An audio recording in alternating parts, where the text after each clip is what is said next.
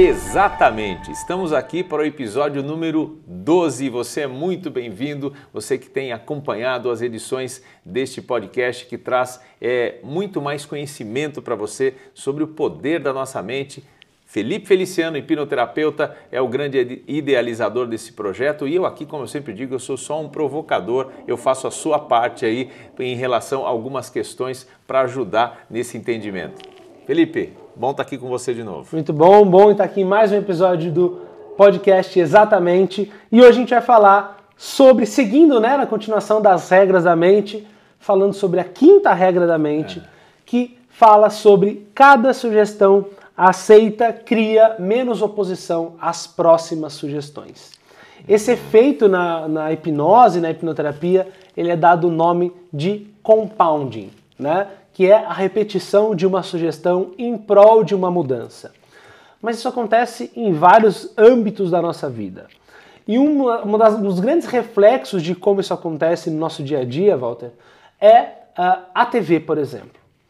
Quantas e quantas coisas catastróficas a gente vê na TV, vê nos, nos noticiários, nos telejornais e acha comum, né? Nós vemos hoje, ah, tantas pessoas morreram tal pessoa foi baleada, e a gente tranquilamente ouve isso jantando. A gente não se choca mais com esse tipo de notícia. Por quê? Porque, de acordo com a quinta regra da mente, uma vez que uma sugestão foi aceita, ela cria menos oposição às próximas sugestões. Uhum. Então, quando você recebe a sugestão dia após dia, dia após dia, a tendência é que uma hora você não se choque mais com aquilo. E o que nunca foi é, é comum, mas nunca foi normal, se torne uh, hábito para você, se torne simples para você e você nem se importe mais. Puxa, você, você citando esse exemplo aí do, do, do, telejornal, né? E é realmente, né? A gente, você começa a ouvir determinadas coisas, como você falou, como se fosse a coisa mais natural, coisa mais normal é, da, da, da, nossa vida. Né? Obviamente, aí a gente se, citou um exemplo, foi bastante feliz em relação a uma tragédia, né? sei lá, de repente, ah, sei lá, tantas pessoas, né? um número elevadíssimo de pessoas, ou né, é, é, uma, uma morte que seja, né? uma vida perdida, já é algo para realmente se pensar. Mas a gente vai recebendo essa carga de informação durante tanto tempo e você vai é, é, é deixando de maneira interna aquilo como normalidade. Mas palavras e é, é, elas têm essa força total mesmo, inclusive quando elas funcionam para o lado positivo. Então, por exemplo, assim, se eu ouço muito alguém falar que ah, uma pessoa ouve que ela, ah, você é muito inteligente. Você é muito inteligente. Nossa, como você é inteligente. Nossa, você é uma pessoa que, nossa, transborda conhecimento e inteligência. Isso faz dela mais inteligente ou ela mais confiante para adquirir conhecimento? Sem dúvida. A primeira vez que ela ouve isso, praticamente nada acontece. Mas a hora que ela ouve a segunda vez, a terceira, a quarta, a décima, a centésima, a milésima vez, essas sugestões elas vão se empilhando, se somando, a ponto de pensar assim: se todo mundo diz que eu sou inteligente, eu devo ser inteligente. E a partir daí, uma, uma hora que a hora que isso cresce e transpassa, transporta, né, é, é, sobrepõe aquela programação de que eu não sou inteligente, eu começo a agir positivamente. Nós, nós como indivíduos, somos frutos do que é a maioria da nossa mente subconsciente. Então, se a maior parte da nossa programação é positiva, é de que eu sou inteligente, eu me comporto como inteligente. Mas se a maior parte da nossa programação é de que eu não sou inteligente, que eu não sou capaz, eu me comporto como incapaz. E a partir daí, todos os seus as suas ações, seus comportamentos, os seus resultados, como nós já falamos desse ciclo, né, do ver, ser e ter, vem em decorrência desse comportamento e acontece a partir daí.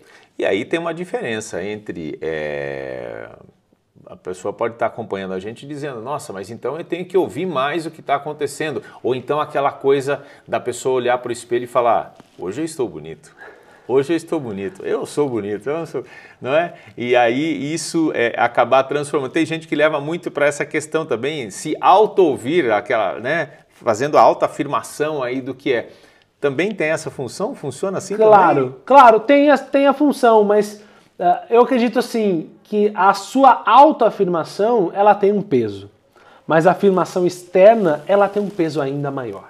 Né? Então, quando você ouve a afirmação de outro dizendo que você é inteligente, que você é bonito, né? e não vale pai e mãe, porque pai e mãe é, sempre vão achar é, que você é inteligente, bonito. É. quando você ouve isso consistentemente, isso sim tem peso. Porque algumas avaliações elas dependem da aprovação social, aprovação externa. Né? O que é bonito é a percepção que a maioria, o que eu me perceber bonito, não se trata de eu gostar de mim. Se trata disso também, mas também da percepção da maioria das pessoas que eu convivo com relação à minha beleza. E é curioso como isso está diretamente relacionado às nossas programações, porque tem muitas. Aqui no Brasil, em geral, nós não temos o hábito de diferenciar orientais, por exemplo de achar esse mais bonito que aquele, uhum. para nós isso é muito difícil porque não está no nosso repertório. E, e, e, inclusive, nós temos a tendência de não achá-los tão bonitos em média quanto outros perfis uh, físicos e, uhum. e né, uh, e, traços da, de, de, de, de, uh, de feição da, da, da pessoa.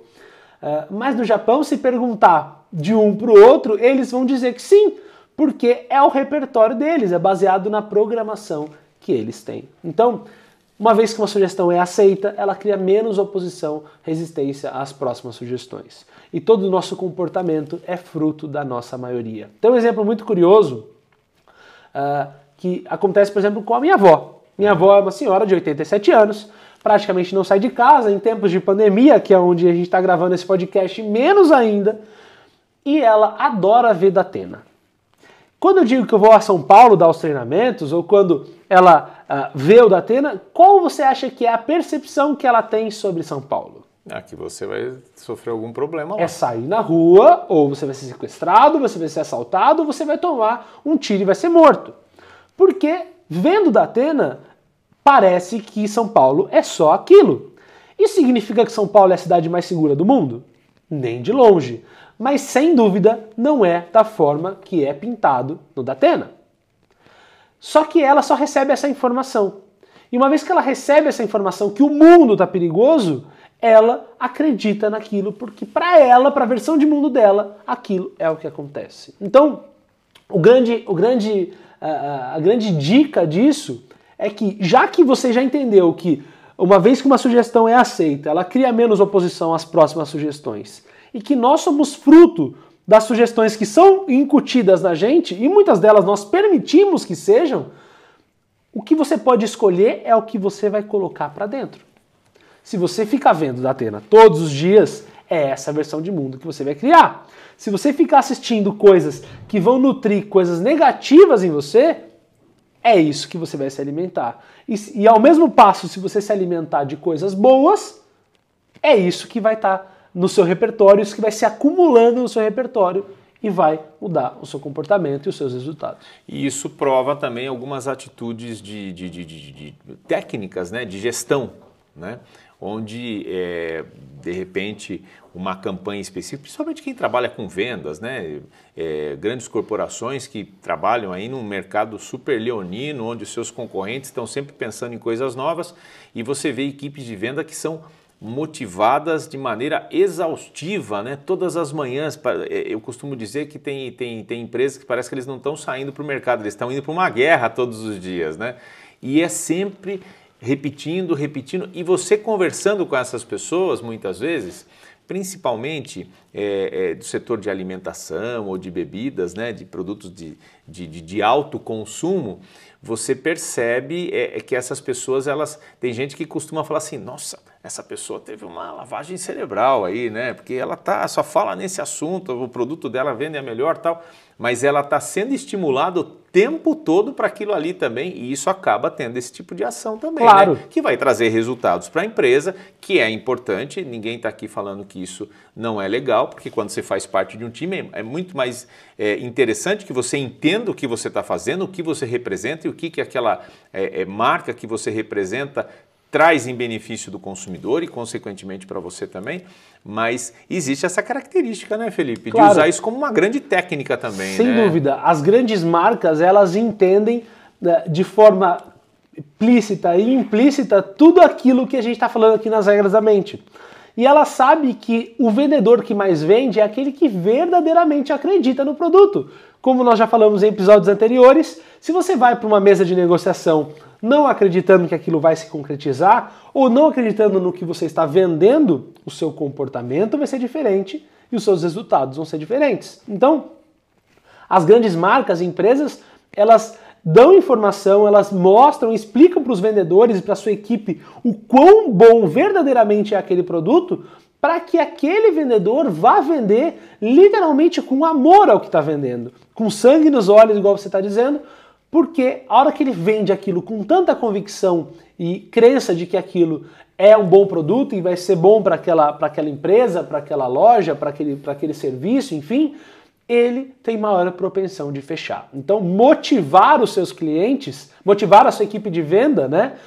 Diz, dizendo características do produto, reforçando como ele é bom e dizendo a importância que eles fazem para o mundo quando eles vendem, reforça tudo isso que nós já falamos. E claro, repercute em mais vendas para aquela empresa. E obviamente, né, de novo, a gente foi para o ambiente empresarial, falou de pontos pessoais tal, e isso ó, vale para o seio familiar também, né? Boas é, é, é, é, bons, bons papos dentro do ambiente familiar transformam aquilo é, um ambiente mais legal, um ambiente é, é, onde é melhor compreendido por todos, um, ambi um ambiente mais sadio. Funciona como na empresa também, não é? Sem dúvida. Imagina assim, como eu já disse, essa, esse efeito né, que acontece com as sugestões é um efeito de empilhamento. Né? As sugestões vão sendo empilhadas e aquilo vai se acumulando, literalmente se empilhando ali. E uma coisa muito curiosa que acontece que as pessoas pouco percebem é que as crianças, principalmente, elas têm o tamanho da pilha delas é muito baixo. Então, se nós não reforçamos, se nós não colocamos sugestões para empilhar o que é bom, né, e ficamos empilhando o que é ruim, é a partir dessa, dessa pilha maior, daquilo que é maior na mente subconsciente dela, que ela vai reagir. Então não adianta nada dizer para o seu filho ser educado, gentil e simpático com as pessoas se ele vê pai e mãe brigando todo dia em casa. Se ele vê pai e mãe sendo desrespeitoso um com o outro, é, brigando, gritando e xingando, é esse o comportamento que ele vai ter. Porque ele aceita essa sugestão, ele acha que aquilo é a verdade, ele acha que essa é a versão de mundo, e uma vez que ele aceita a sugestão, vai criando menos oposição à próxima, à próxima, à próxima, ele acha aquilo normal, tranquilo, comum, né? Porque normal nunca vai ser, mas ele acredita que é normal quando é comum e a partir dali tem o mesmo comportamento que ele está vendo refletido na frente dele. Esquecemos de abordar alguma coisa sobre esse tema? Acho que é isso, óbvio. Esse assunto, se a gente quiser, a gente pode falar três horas só sobre ele, mas eu acho que nesse episódio já deu para as pessoas entenderem e também mudarem, virarem essa chavinha para se sugestionarem positivamente, sabendo que o que você coloca para dentro é o fruto das suas. Uh, uh, vai ser os frutos que você vai colher no futuro. E assim a gente finaliza mais este episódio do Exatamente. Perguntas, sugestões aqui embaixo nos comentários ou então envia direto para o Instagram do Felipe Feliciano. É isso aí. Se quiser mandar mensagem, arroba Felipe Feliciano, vou ter o maior prazer de te responder e talvez trazer a sua dúvida, a sua sugestão aqui para a mesa do Exatamente. Valeu, obrigado pela sua audiência. Até a próxima edição. Até a próxima.